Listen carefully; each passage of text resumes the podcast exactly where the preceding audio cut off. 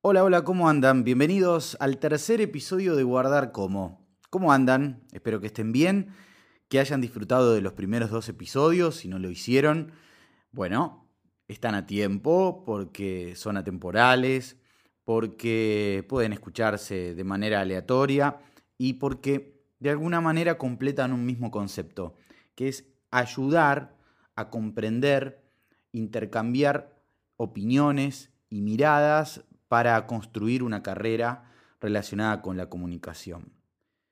Y hoy voy a tomar un material que alguna vez preparé hace un par de años en un seminario que ofrecí para alumnos recibidos del ISER, en el cual me habían encomendado que diera mi mirada sobre cómo sería el procedimiento para crear tu propio perfil. Obviamente no es fácil, porque uno no tiene una verdad revelada al respecto. Solamente puede ir dando algunos aportes de lo que le funcionó en, el caso particular y también de lo que ha visto de colegas, de personas que hoy tienen un perfil definido, ¿no? Entonces, lo primero que anoté para crear tu propio perfil es hacerte una serie de preguntas. Primero, ¿qué querés ser? Vos estás estudiando una carrera o, terminaste una carrera relacionada con comunicación, ya puede ser locución, periodismo, periodismo deportivo, producción, guionista, en fin. Seguramente en esa carrera habrás visto que hay un montón de opciones, un abanico de opciones de las cuales algunas son de tu agrado y otras no. Por ejemplo, yo voy a dar el caso de locución. Si estudias locución puede ser un conductor de FM, puede ser un informativista, puede ser un doblajista, puede ser un cronista periodístico en la calle, puede ser un eh, locutor que grabe publicidades, eh, un conductor de eventos, en fin. Son todas tareas que un locutor podría llegar a hacer, pero que no puede hacer todas a la vez. Entonces lo bueno es preguntarte, vos, ¿qué querés ser? También tachando aquello que no querés ser. Una vez que sabes lo que querés, también preguntarte cómo querés que te conozcan. A veces uno es conocido por la manera en que es encasillado. Bueno, ahí ya tenemos un, un, conflicto, un nudo que hay que desatar. Y para aquellos que no tienen todavía un margen de conocimiento, bueno, tienen que trabajar para que el otro lo vea de determinada manera. ¿Sí? ¿Y cómo? Bueno, definiendo, cuando hablamos de perfil, este término se utiliza mucho en las redes sociales, ¿no? El perfil de un usuario. Y yo voy a sumar otro término relacionado a redes sociales que tiene que ver con las etiquetas.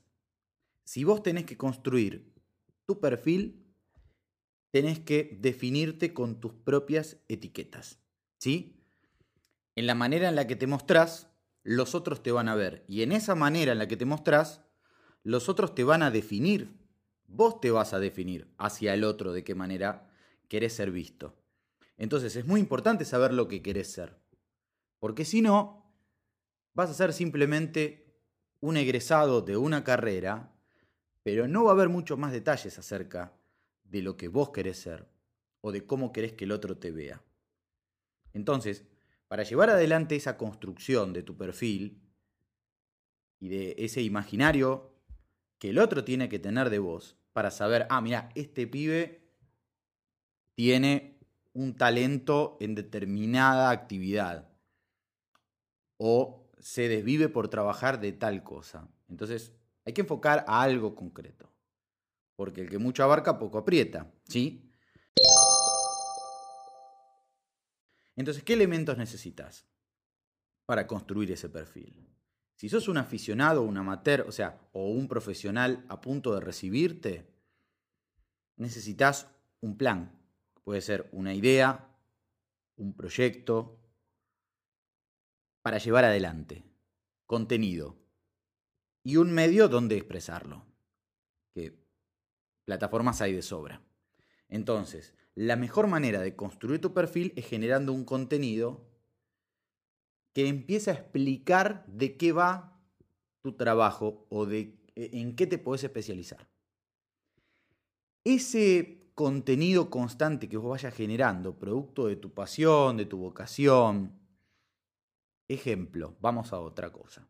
Si vos sos una persona que te gusta una temática, el cine, el automovilismo, los cómics, y es algo de lo que vos podrías hablar y generar contenido sin esperar nada a cambio, esa construcción en primera parte amateur y después buscando una oportunidad profesional, ese es nuestro norte, el horizonte, bueno, lo que vas a lograr sin darte cuenta con el correr de los años, el correr de las experiencias, es una idea de especialización.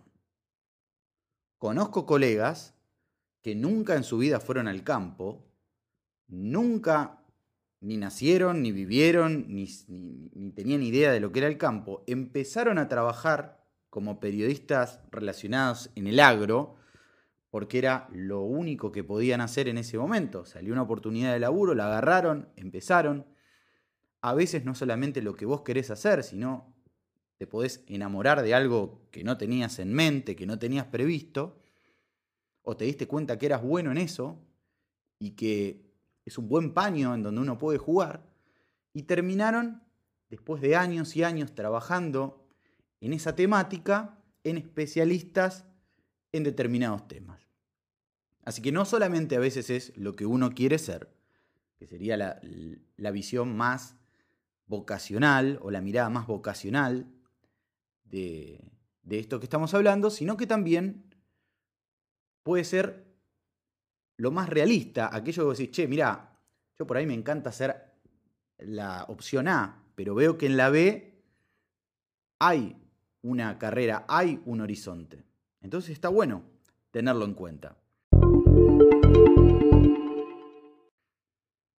Cuando uno implementa esta acción de crear este desarrollo de una idea propia, está empezando a tener un valor importante que es el de la autonomía.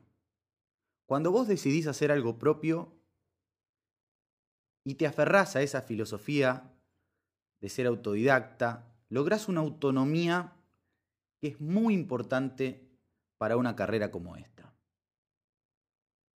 Porque es una forma de desatar ese miedo de empezar algo.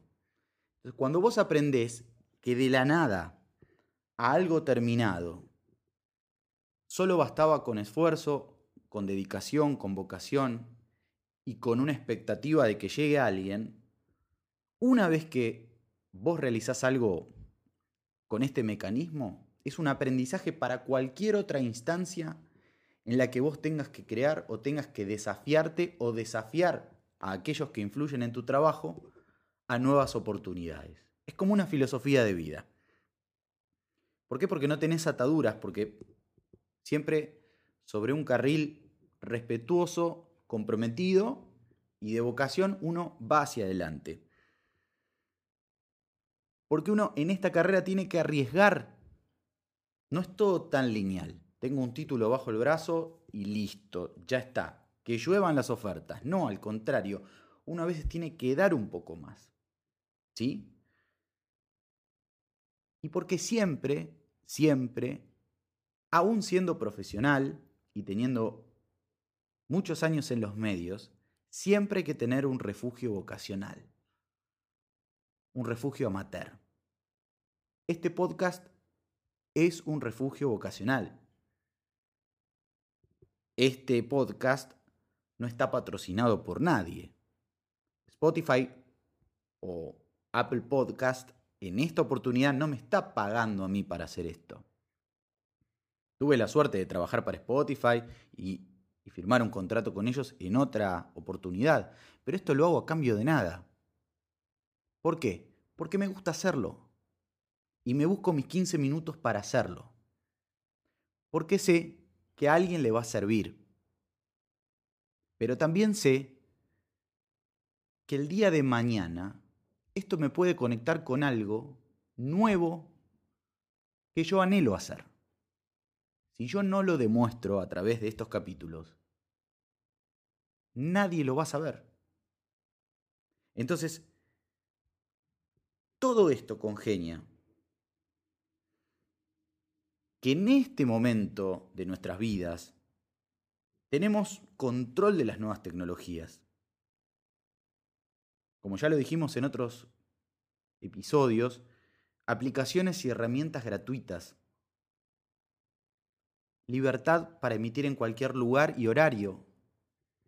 Aferrarse a lo que es el contenido on demand y convertir toda esta mecánica, esta filosofía, en un laboratorio artístico y vocacional. De esa manera vamos a enfocarnos en nuestro público, ¿no? En nuevas oportunidades, en nuevos contactos. ¿Y quién te dice en lo que pueda llegar a ser tu unidad de negocio? Hay una frase muy buena que dice, las ideas no duran mucho, hay que hacer algo con ellas. Si tenés una idea, ponela en práctica. Si vos tenés una vocación especial por alguna temática, por algún aspecto de tu profesión, arriesgá y mostralo. Presentate de esa manera si querés que te conozcan y que te ponderen con esa especialidad. No te dejes llevar por el todo. Ay, yo puedo hacer todo, porque eso lo que hace es confundir al otro. En realidad todo a veces es nada confunde mucho más de lo que clarifica. Y me voy con una idea que siempre tengo en la cabeza que tiene que ver con la frase uno en un millón. Esto siempre lo charlo con los alumnos de segundo o tercer año de locución, cuando ya están con media carrera encima o tres cuartos de carrera encima, y uno a veces tiene la oportunidad de de escucharlos, de, conversar y demás. Cuando uno ingresa a una carrera, es uno en un millón queriendo estudiar esa carrera. Puede durar tres, cuatro, cinco años. Cuando uno termina la carrera, es uno en un millón con el título bajo el brazo. ¿Qué quiero decir con esto? Por más que hagas la carrera en el mejor lugar del mundo, con los mejores profesores, las materias más actualizadas y modernas, por más que tengas todo eso, es imprescindible tu aporte. Arriesgar, tu plan, tu horizonte. Que vos seas quien lleve adelante esa transformación de convertirte en uno en un millón a ser dentro de un millón uno que ofrece algo distinto y concreto.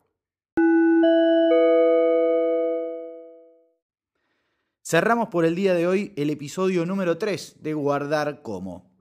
Me encanta, me encanta recibir mensajes sobre este podcast, porque me pone feliz, es lo que espero. Cuando hay alguien que me escribe a través de Instagram, si no me seguís, soy Javi Fernández, ok, Javi con i latina, Fernández como suena. Ok, Javi Fernández, ok. En Twitter, arroba Javi Fernández. Escribime, mándame mensajes, mencioname, porque estoy esperando tu opinión. Estoy esperando tu ida y vuelta, tu testimonio. Muchos de esos testimonios que yo estoy recibiendo a partir de estos episodios pueden llegar a ser algo que encienda la lamparita de otro episodio, ¿sí? Y no descarto en algún momento poder hacer un ida y vuelta con preguntas, con testimonios y con historias para, para lo que viene. Dale, eh, ahora espero tu respuesta, espero tu feedback. Gracias por estar del otro lado. Recordá que además de las plataformas digitales de streaming más importantes, eh, puedes seguirme en las redes y puedes leerme en Medium, que es mi blog que lleva el mismo nombre. Guardar como. Chao.